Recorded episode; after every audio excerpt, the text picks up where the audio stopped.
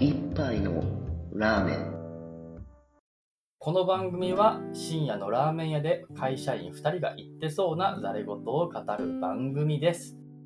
会社員生活の営み。会社員2人が普段の生活をエンジョイさせる試行錯誤を話すコーナーです。ジャンルは仕事から趣味までその日の話の転がり具合で決まります。はい、始まりました。えっと、今回はね、私が最近見たコンテンツ、モンスターの話をしようと。さモンスター。最近。あのー作品自体は結構前だと思うよ。あの浦沢直樹のモンスターね。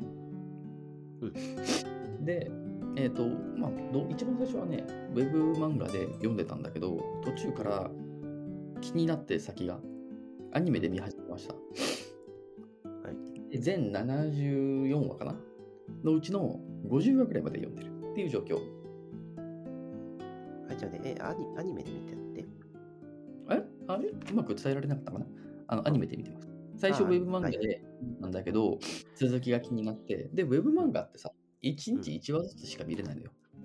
はいはい、そうね。2話以降見た見たかったんだったら金、コインをか金払って買えみたいな、そういうシステムが多いじゃない？うん。あるいは単行本を、まあ、Kindle みたいな形式で買え。そうね。で、その価格と、うんあと、それをね、単行本買う価格と、うんあと、1ヶ月だけ、えーああの、アニメ配信コンテンツの、なんていう、ネットフリックスだったりとか、うん。ああいうのを契約するお金、どっちの方が安いかっつったら、アニメの方が断然安いので、まあ、そうね。うん。アニメを見始めました。ではい、今現在50話。結構来たな。うん。あれさ、いや、全然違う、あの、本筋の話をしないけどさあ、あれさ、74話もあるんやね。まあ、そうだよ。あの、深夜帯にやってたにもかかわらず、あの、それぐらいできたの、もう今じゃ絶対ありえないから。絶対ありえないよね。うんだって70、50話が1年だから、1.5年やったんでしょ？うん、そうなんだね。なんか1年で終わる予定だったのかな、もともと。わかんないけいやー、あれは浦沢直樹ってす、あ、ごめんね。浦沢直樹ってすげえネームバリューあるんだなって思わされた瞬瞬間というか、この和数部でしょ。え？反応しちゃったわ。ど。あれ、何の枠でやってたんだっけ？でもなんか深夜の。え北さんはリアルタイムで？で、ちょっと見てたことはある。うんけど、全部は見てないかな。なんか、オチとか、まあ、なんとなく、後で追っかけて調べたけど。オチは言わないでよ。まだ50までしか見てないんだからね。ああ、ええはい。まあ、自分もなんか、おぼろげっていうか、完全に理解してるわけじゃないから。まあ、すごーく、なんていうんかな、つかみどころのないストーリーテリングするよね。浦沢作品って。そうだね。うん。まあ、でも、あらすじを簡単に喋るというと、えーっと、うん、難しいあ、な。喋ってくれる？あどうなるんだろう。まあ、とりあえず主人公い医者も、もともと医者でしたというんううん。日本人の医者が日い本でて、、医者で、ドイツで。うん。そうだよね、ドイツでや叩いてたんだけど、まあ、ある日、えーっと、あれ、どっちやったっけ？なんかその、えっと、もともと追いかけてた方の少年が、えーっと、担ぎ込まれてきたんだっけ？それとも、あー、やばい、曖昧やな、そこ。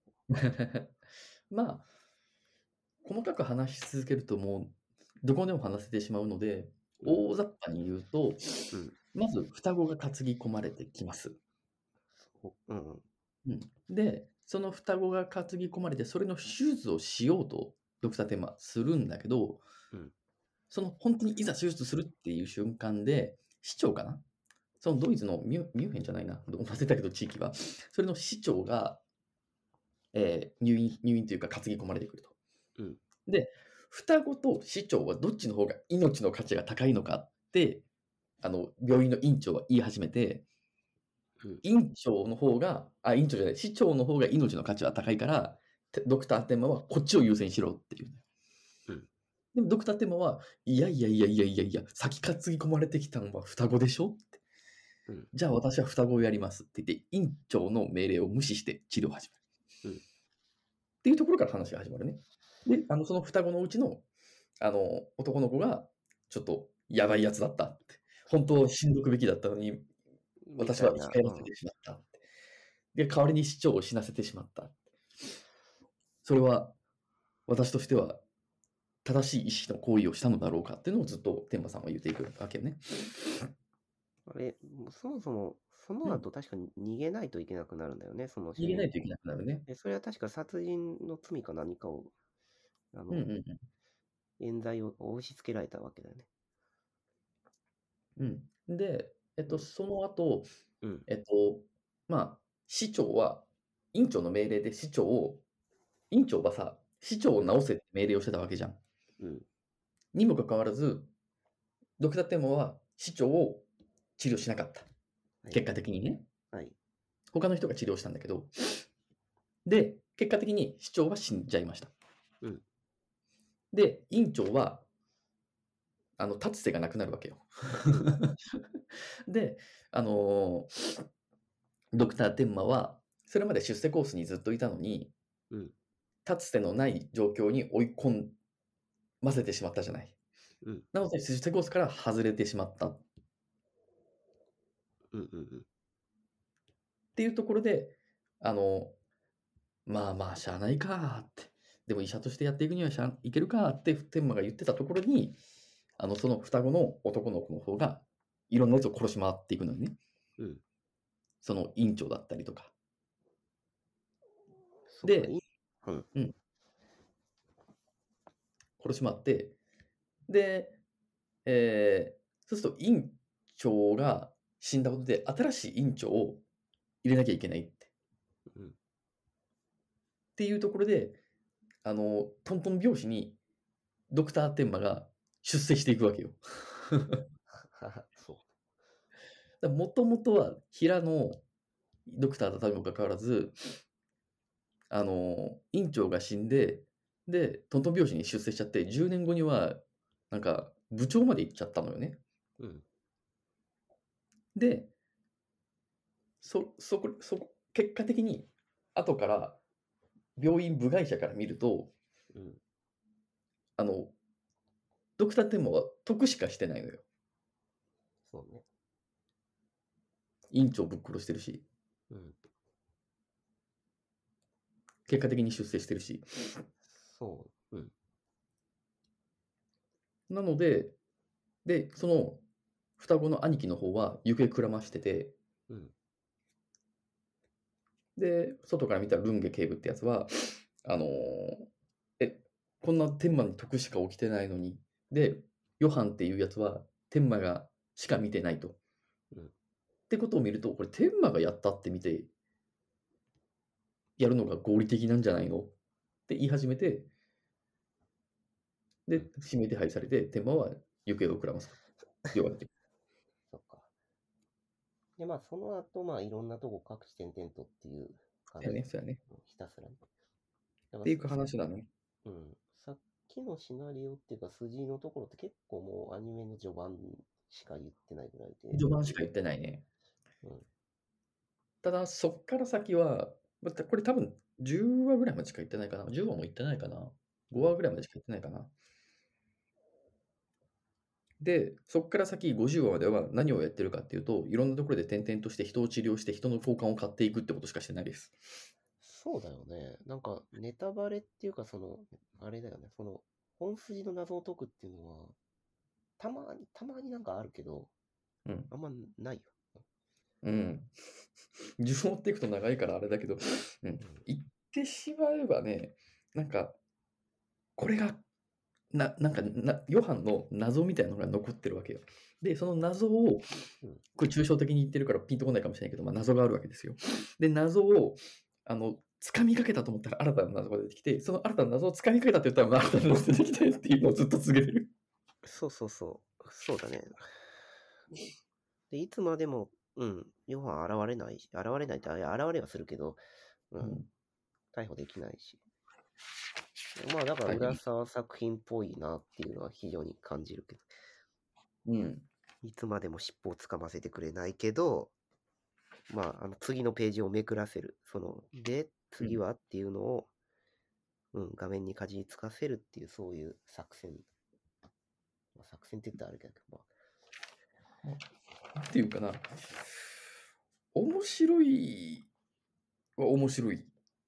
なんていうかな、まあ、い一定水準がね。うん直接今この瞬間が面白いじゃなくて、面白くなりそうだなって思わせる面白さがある。まあ、そうそうそう。それが、まあ、まさに浦沢直樹の必殺技なんでしょう。言ってたよ、なんか。うん。そそういうふうにして作る、作品を作ってるっていう、うん、必殺技ですよ。必殺技。術中にまんまとハマってる。でもね、なんかあれはね、うんうん多分ね、アニメ版の方かな？で、アニメ版の方で言うと、そのアニメのね、あれやな、多分なんかね、オープニングとエンディングが秀逸すぎるよね、あれ。おオープニングは見てるけど、エンディングはそんな秀逸か？いや、両方揃って、あのね、これ多分リアルタイム勢しかわかんないかな。わかんない。その、あのーだって今さ、なんかもう連続で見てるわけでしょ、多分。うん。いや、それだとね、あの良さわかんない。あの、オープニング、エンディング、あの、ふの始まりとあの終わりの感じをね、あの、多分確かあれ、放送されてたのがね、深夜の1時とか2時とかそんな時間帯なの。で、それで真っ暗の中であのテレビつけて、あれ見て、で、最後エンディングあれっていうのはね、あの、良い演出なんですよ、実に。わかるかね。多分ね、うん、で、い試してやってみたらいいじゃん。だからその、あえて1話だけしか見ないって縛りで、で、深夜の 1時とか2時にもう真っ暗な部屋の中でそれだけつけて、あれだけ見るって。物音なしにして。ねとすると、結構いいよ。あの、エンディングもオープニングも。こ怖い。なんか怖い演出が、エンディングは。あ、エンディングね。うんあれ、エンディングって変わった？え？変わるの？絵本でずっとこう、絵本の。挿絵みたいなのがずっと流れてくる。あそうだね。うん。あ、なんだけど、ん？あれ変わるんだっけ？ちょっとなんか1個か2個変わってたような気がするけど、なんかね、あれ結構大事な話だったような気がするから、まあ、それ以上は言わんけど、まあ、うん。そうだね。うん。なんか怖い絵本みたいな感じの。うんまあ、そうだよね。確かにあれ、あれだけ続きで見ても、はーんって感じになるよな。うん基本なんか、エンディングの方は見てないな、僕。飛ばしちゃってる。オープニングは見るんだけど。そっか。まあ、だからね、うん、かつての飛ばせない時代みたいな。だってさ、あれ、どういう構成になってるかっていうと、エンディング終わった後じゃないと次回を多くやってくんないのよ。次回予告もさ、大したこと言ってないなと思って、次回予告飛ばしちゃってる。ああ、それは違うんですよね。だから、それはですね、次回予告の価値っていうのが暴落してしまってるんですよね。だって、まあ、今や、あの、別に、オンデマンドでいつでも好きな時間見れるけど、1週間に1回しか次回予告、も何も予告も何も次回がそのまま見れるからね。そうそうそう、次回見れちゃうんで、で、次回予告ってなると、やっぱり1週間待たんとあかんってなると、うん。まあね、でも見てた時だいぶ前やから多分何年やろわからん。もう普通に子供の時ぐらいになると思うけど、でもやっぱりね、かじりついちゃうのよ。で、そうするとエンディングまず全部でん全部見なきゃってなるし、うん。うん、っていうとこもあるのかな。うんえ、僕、僕の感覚ね、次回予告って、その1週間、1週間後も見てもらうってことが目的じゃん。そうね。だから、1週間分の興味をかき立てるような作りになってれば十分なのかなって。そうね。うん、で、今現在、うんあの、オンデマンド配信してる時代になると、別に1週間かき立てる必要がない。ない。あぶっちゃけ5秒後にもその次回が見れてしまうので、かき立てる必要もない。うん、で次回予告っていう価値なが失われてるそう、ってことなのかなとは思うよ。うん、間違いない。うんまあ、なので、ざ残念というか、なんか同じ、あれを味わってほしくはあるけど、うん、まあね。まあ、だからといって今、1週間に1回にペースを落とせっていうのもなんかあれやし。いやいや、うん、ごめんね。あの、今の契約、1ヶ月以上やるつもりはないんだわ。え、だってあと、なんか20話でしょ？20話ぐらい。え、だから1週間に1回見ろって言ったら、あと20週で20ウィークになっちゃうから。とただでさえ長いっちゅうのにっていう話であるから。半年分や。うん。でもね、自分は見方としてはね、あのアニメの見方としては、むしろそのオープニングとエンディングを中心に見てたと言ってもいいかなとは思う。あ、そう。で、それは結局雰囲気アニメとして楽しんでたところがあるから、話の謎云々というよりは。うーん。で、さっき言ったのは、その放送されてる時間帯が深夜でっていうところが相まってっていうところで、まあなんていうか、あーホラー、サスペンスホラーみたいな感じのものが、なんか深夜にちょっと見れますよみたいな感覚で見てたんで。だから話はあんまどうでもいいっていうか、うん。まあまあね、話としては、うんうん、さっきも繰り返すけども、なんていうか、伏線を回収するための伏線を回収するための伏線を回収するための伏線を回収するためのって状態になってるからね。そうね。うん。で、まあ、その中に出てくるその謎要素っていうところを噛み締めながらも、あの、オープニングとエンディングで、こう、あれですね、初めの入りのところ、まあ、これから始まるよっていう感じで、なんかワクワクうんするし、ゾクゾクする。で、最後のエンディングのところ、まあ、これ、ね、やっぱりエンディング見ないとダメだっていうのは、あの、ピークエンドの法則的な話で、すから、はい。あのエンディングで最後締めてほしいっていうのがあるから。そうすると、こう、一気に、ああ、なんか、この作品は確かになんか若干薄気味悪い感じの雰囲気だよねっていうのを改めて再確認することができるというか、本編だけ見てスッて飛ばしちゃうとどうも味気ない回はいくらでもあるからね。北さんはさ、うんまあ見方大体分かったんだけど、この作品全部通して、一番一つ、キャラクターでもいいし、シナリオでもいいんだけど、ここが良かったってあげるとすると、どれになる？まあ、さっきのに近いと思うけど音楽かね。音楽か。音楽。あのー最後のね、あの次回予告のところの音楽も聞いてみるといいけども、いいんですよ。次回予告わかる？次回予告の BGM。いや、わかんない。時間全部飛ばしてきた。もう未だに覚えてるからね、なんか、うん。すごい印象的だよね。なんかオープニングもエンディングもなんか覚えてるし、その次回予告の BGM も覚えてるから、だからやっぱりその世界観に合わせるための BGM が好き。うーん。音楽、そうね。うん。音楽か。音楽です。あの、これの良さは、はい。じゃあ、アニメ選んでよかったな。なるほどね。あ、そうだね。だから自分は原作の方を見てないから何とも比較はできんか。うん。まあでもな、原作の方がそういう感じで、もし同じやとしたら、若干ちょっとマンネリになっちゃうからね。で、しかも、アニメと違って着るところもわからへんしさ。漫画はね、あの人の特徴だとは思うんだけどね、セリフが短いんですよ。うん短いって言ってるのは、1コマのセリフが短いっていうべきか。長いセリフがあったとしても、コマをめちゃブチブチに切って話させるのよね。うんだから、あの、モンスターって結構セリフの多い漫画だと思うんだけど。あ作品だと思うんだけど、漫画で読むと多分単行本1冊って30分からくらいかな。すごく早く読める。そうなんだ。へえ。まあ、確かに関数も多いのか、あれ。け結構感想多いんじゃないかな。いや、まあ、単行本って僕言ったけど、あの作品ウェブで見てるから単行本単位じゃないんだけど。そうね。まあいいや。で、確かにそうなると、原作の方もまあ、見てみたくはなるものの、まああれやけど、まああとアニメでそのよ良いところで話戻ると、うん。そうね、えっと、これね、この作品なんか主人公が正直いい人すぎて、あんま魅力に欠けんのよね、若干。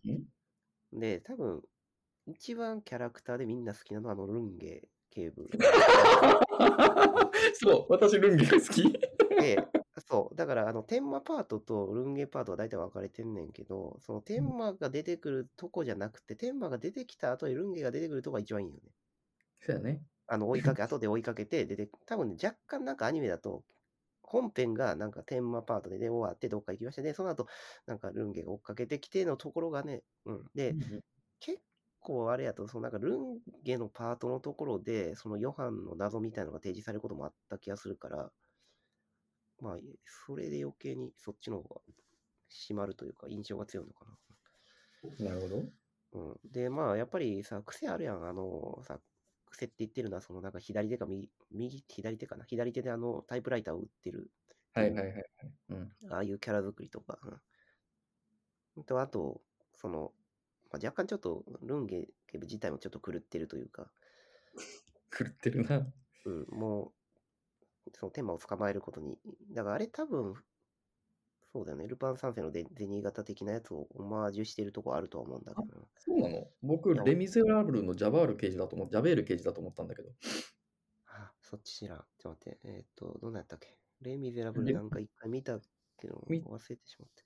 あれってジャンバルジャンがパンを盗んで、その罪で捕らえられるってところから話が始まった気がするんだけど、で、まあ、ジャンバルジャンってすごくいい人なのに、そのパンを盗んだってその瞬間だけを取り沙汰して、まあそれは事実なんだけどさ。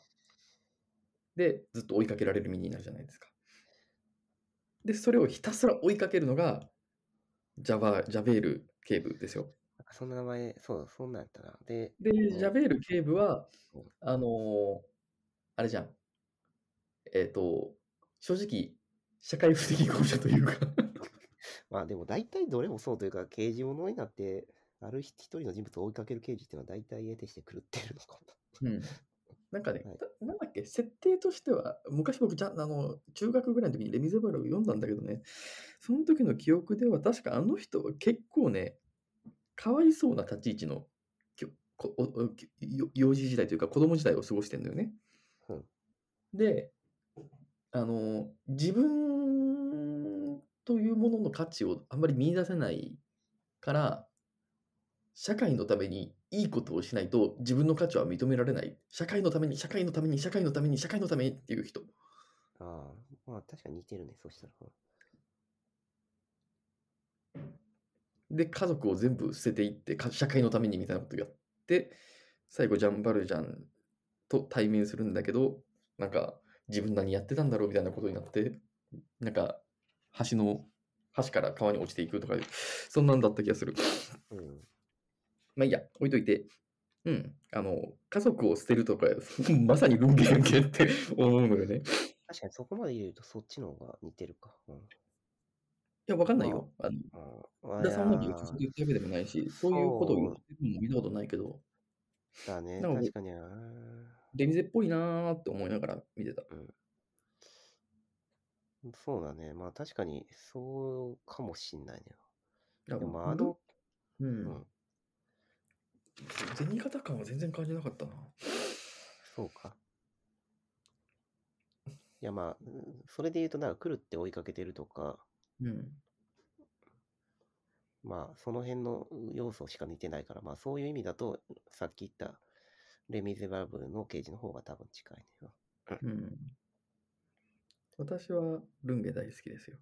うん。ジャペール、エブはそんな好きじゃないけど。いやみみんな好きでしょ、あれは。だって、モンスターでキャラクター、人気投票とかやったら、少なくともテンテンマよりは上になると思うからね、うん主人公ぶっ。ちゃけヨハンよりもこいつの方がモンスター感がするなって思うし。それはまあ確かにそうね。うん。ヨハンあんま出てこへんから、その本当にやばいやつなのかどうかとかの直接的描写がないじゃん。結局間接的証拠でしかわかんないからさ。でも、なるほど。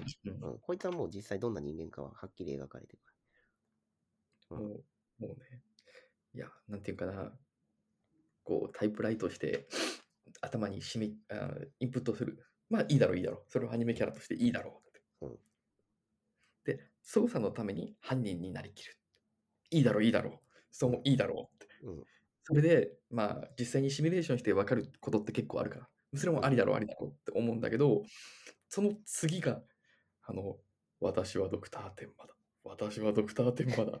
私はドクターテンマだとか言い出して、言うね。でその後、あの、えっと、自分の娘かな？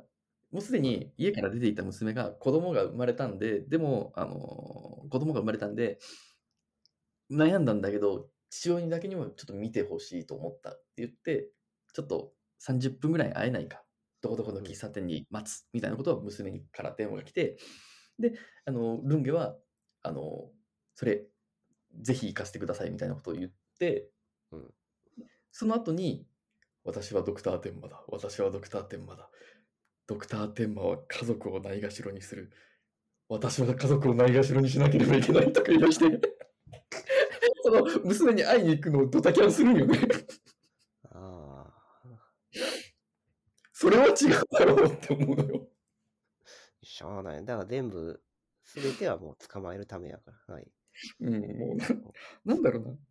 ドクターテンマが確かに私生活をないがしろにしてたってのはあるんだけど、お前も私生活をないがしろにしても何も得られるものはないと思うし、もうなんか、天馬になりきろうとしてるのもうなんなんていうかな、天馬大好きじゃん。もう、もう、もう、それ恋が、恋の始まりじゃんっていうレベルに。まあ、だから、ストーカーに近いんだよね。あの、殺人犯を追いかけてるというよりは。もうなんかね、あ、これ、B、B、BL の目で見てしまう人が続出しても仕方がないなって思うぐらい、もうドドクター天馬のことしか考えてなくて、ちょっと笑ってしまった。まあ、そうね。まあ、そこまで、まあ、そうね。うん。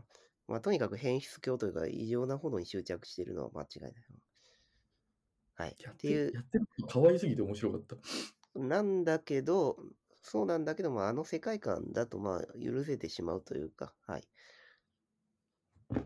そうか、私、その、そのね、ドクター天馬だって言って、なんか家族を内業しにして、自分がドクター天馬のし、なんていう、すべてすべて何から終わろうとしてるところが、もうね、面白くてね、声出して笑っちゃったんだけど。あ、そうだね。異常、異常ではある。で、あの 作品の登場人物の中で多分そうね、レギュラーメンバーの中で一番異常なのはまあ確かにそうだわ。そやな。他のやつは普通すぎる。うん。ので、まあそのと、うん。いや、まあ、異常な部分を一手に担っているとも言えるけども。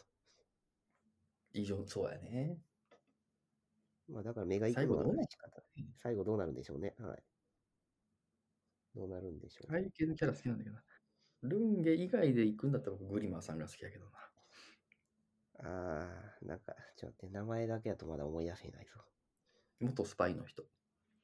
ああ、確かになんかいたな。だからやっぱりね、その、多分、浦沢作品も他もそうなんやと思うけど、まあ、やっぱりキャラクターっていう部分が大きいのかな、そうなるとって。その、ストーリーというよりかは。まあ、まあね。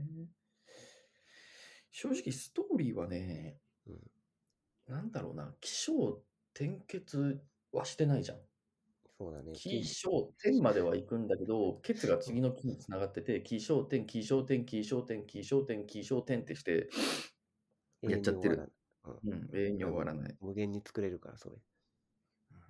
いや、だからまあ、連載漫画家っぽいなっていうのはすごく思うけどな。なんかね、うん。だから一一気に、番厄介なのはさ、うんこの回収、伏線を回収しそうな素振りを見せて新たな伏線を出す。で、そしてそれが面白いのが本当に厄介なんだよね、こいつ。そう、そう、うまいなと。まあいいや。でもこの作り方はあれだよ。そのうん、あの、ヨードラ、だから、その、ああ、ヨードラの作り方の作り。同じだからね。で、よそあっちのそのドラマって、基本的になんか1話で打ち切りになることすらあるんだよね、大体。うんうんだから1話なんかスペシャル感みたいなのがあるじゃない？その、うんで、そこで大量に、大量にばらまくわけよ。謎のワードとかをこう、伏線とか。うんうんうんうんうんで、その後シーズン1終わっても、なんかまだようわからん設定残ってシーズン2かな、回収されるのかなと思ったら、まあ同じだよね。うんシーズン2で今度。ひどい時はもうシーズン1の時のうんやつなかったことにするからね。まあ結構雑なよね。だからそういう意味で言うと、まだ浦さんは全然あの、すごいありがたい方だと思う。ちゃんと出した画像は、良心、非常に良心的だと思う。で、今言ったやり方をもっと極論で推し進めると、そう、そのアメアメリカのでやってるようなドラマになっちゃうからね。あれはひどいからね、うんほんのぶん投げやからね。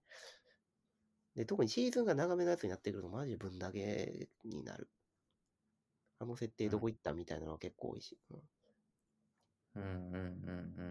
うん。うん。うん。だから、わからん。そうん、そっちから勉強して、その手法を取り入れたのかどうかわからんけど、まあ、あれですよ。はい。あのーそこまでアコギではないっていうことです、つまりは。うん意外と、うん。確かに漫画の作品の中でそういう手法を取ってるのはあんまりないんだけど、でもよくよく考えると、まあ、そうだね、ドラマとか入れ出すと、そんなアコギではないから、はい。まあ、うん技、技の一つとして、はい。解釈していただければ。で、まあ、それの謎で引っ張った上で、そのキャラクターとか、その魅力的なキャラクターによるオムニバス形式のお話っていうところが、まあ、むしろ楽しみどころなんでしょうね。うんうんうんうん。だから話の本編そのものの謎を解決することには特に意味はないのかもしうんうんうんうんうん。同意だな。れない。うん。あれはあくまでその謎をばらまくっていう行為自体の動線でしかない。むしろ逆なんだよ。だから普通大体本編の謎があって解決するの、していく収束自体が物語だっていうのは、まあ、通常の物語の作り方だと思うけど、これはそうじゃないのね。うん。だからその謎をばらまくために謎があるというか、その、うん。言いたいことはわかる。だから、ちょっと特別、特別というか、まあ変わってるんですよ、ね。はい。だからそこに着眼されると、まあ、至極つまらない作品になるでしょうという。一体いつこれは終わるんだってなるから。なんかね、読んでる最中は面白いなって思うんだけど、読み終わった後に、あれ何の話だっけって言われると分かんなくなっちゃう。そうだね。うん。だからさっき言った、その筋がないからね。うん。す謎に謎を重ねてきてっていう話があるから。はい。まあ、なので、えっと、モンスターとかっていうか、まあ、浦沢作品全体を楽しむ時のコツとしてはそうね。あの、謎は謎じゃんって、で、その謎によって発生したワクワクを、にいちいち突っ込まないことだね。はい。うん、これ大事だね。うん。うんそこで下手になんかまた突っ込み出すと、さっき言ってた、あれこの話って、みたいな、その、冷静な方にどんどんどんどん引き戻されるから。で、そのワクワク、謎のワクワクをこう、心に宿したまま、各話各話の不穏な雰囲気を、えー愉快なキャラクターたちと共に楽しむという感じですね。はい。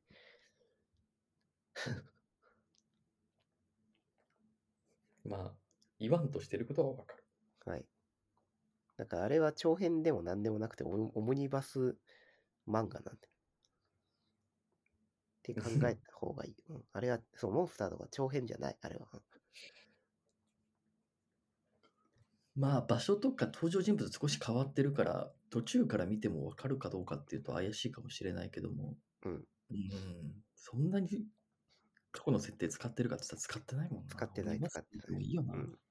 だから、オムニバスを楽しませるための、えー材料として本編の謎があるだけっていう。うん。はい。そういう感じで、なんか引き続き。あだだけど、あれかな、最後のもう5話とか10話ぐらいに、一桁台秒読みカウントになってきたら多分、謎解きパートに入ると思うから、うん。そこはね、あの、嵐のように多分たた、畳まれると思う。本当に畳むの？た畳む、畳む。畳むんだけど、えみたいな感じには多分なると思う。それはいつそういや、いつもそうじゃない。まあ、噂は大体そうか。そう、そう。逆になんか浦沢作品でさ、あ、あ、すごい綺麗に折りたたみましたね、よかったねってなったのあるっていう。そういういうのあれやけど、まあ、はい。まあ、なので、まあ、浦沢らしい畳み方で、はい。終わってくれますよっていう、まあ、お終わる、終わるだけ。うんで、あれの終わりって何を意味してるかっていうと、要はだから天馬が疑われるようになるっていう話やからね。なるほどね。うん。っていう話やからさ、まあ別に、うんまあどうとでもなるっちゃどうとでもなんだよね。うん畳み方。うんうん。だって別に、うん、と途中のネタバレでさ、いろいろなんかヨハンの正体を抜かんのとかなんか言ってるけどさ、うん。うん最悪さ、だからヨハンがさ、その捕まったら話としてはもう全部終わるし、ヨハンが何何者だったのかっていうのを完全解明する必要性すらないわけじゃない。ちょっとネタバレの雰囲気が出てきたな。ちょっと、ここ、俺にやめてもいやいや、やめとこう。はい、そうね。はい、そう。そうね。はい。あの、まあだから、浦沢らしいエンドを、はい、期待して、ぜひはいご、ご覧くださいと。はい。はい。ありがとうございます。でははい、ではあり。はい、ありがとうございます。はい。